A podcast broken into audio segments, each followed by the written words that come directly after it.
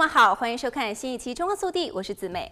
二零二三年末，加州议会通过数百项法案，到二零二七年，加州将成为第一个禁止在加工食品和饮料中使用四种化学物质的州。这四种化学物质分别是红三号染料、溴酸钾。溴化植物油和对羟基苯甲酸丙酯，目前它们仍然被用于受欢迎的产品当中，例如复活节小鸡棉花糖。加州议员认为这些化学物质已经被欧盟和其他的国家禁止使用，因为科学研究表明它们与癌症等健康问题有关。而在食品安全方案，美国远远落后于世界其他国家。该法案不会禁止任何食品或者是产品，它只是要求食品公司稍加改良食谱。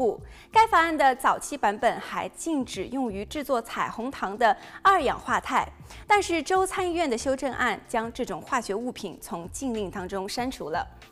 此外，州议会也批准了一项法案，要求年收入超过五亿美元的公司披露气候变化对其业务造成的财务风险，以及他们计划如何应对这些风险。这些信息将有助于个人和议员做出公和私人投资决策。这项法案是今年州议会最大的气候提案之一，得到了宜家和微软等大公司以及加州空气资源委员会的支持。法案的反对者表示，这对公司来说负担太大，而且时机还不成熟。此外，参议院通过了一项法案，要求学校向小学一年级至高中的学生讲授气候变化的原因和影响。该法案还强制开设关于减缓和适应气候变化的课程。法案的支持者表示，在意大利和新西兰等其他国家，气候变化等主题已经纳入学校课程。俄勒冈州今年也是提出法案，强制要求学校开设气候变化的课程，